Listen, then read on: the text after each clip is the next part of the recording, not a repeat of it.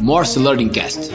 Apenas alguns minutinhos para descomplicar o Tecniquez digital que você pode usar no seu dia a dia. Olá pessoal, tudo bem?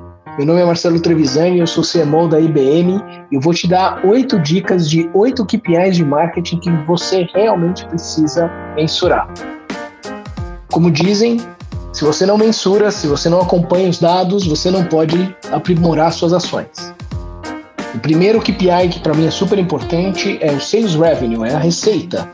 Então você precisa acompanhar a receita de cada ação, de cada campanha de marketing que você executa. Né? Então você precisa entender realmente a jornada ponta a ponta desse cliente, desde o topo do funil até o fim do funil e quanto isso está te trazendo de receita. Você pode acompanhar a receita por produto. Existe um determinado produto que tem um bom desempenho, como é que ele está girando, qual que é o retorno que ele está trazendo, comparado com outros produtos. Você também pode acompanhar a receita desse produto por território, por, por praça, por país, por cidade.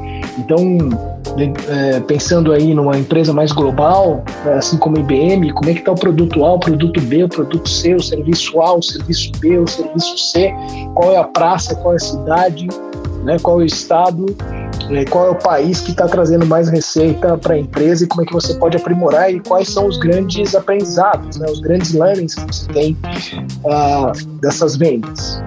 E, claro, super importante também você acompanhar a receita por cliente, né? Qual é a receita desse cliente, né? Então, olhando os safras, cohortes, né? Olhando os meses, né? Como é que esse cliente está contribuindo aí para o faturamento total da empresa? Como é que você está retendo ele, fazendo cross-sell, upsell e, lógico, né, olhando a receita final. Então, esse foi o primeiro uh, grande KPI, né, a grande primeira dica que eu dou para você, que é sobre Sales Revenue. Obrigado por participar de mais uma edição do Morse Learning Cast.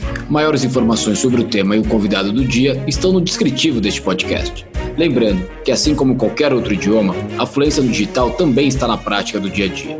Se você gostou do conteúdo e do que está aprendendo conosco, compartilhe, porque quanto mais profissionais fluentes no digital ao seu redor, maiores as chances de avançar na digitalização de seus projetos e sua empresa. Obrigado e até o próximo Morse Learning Cast.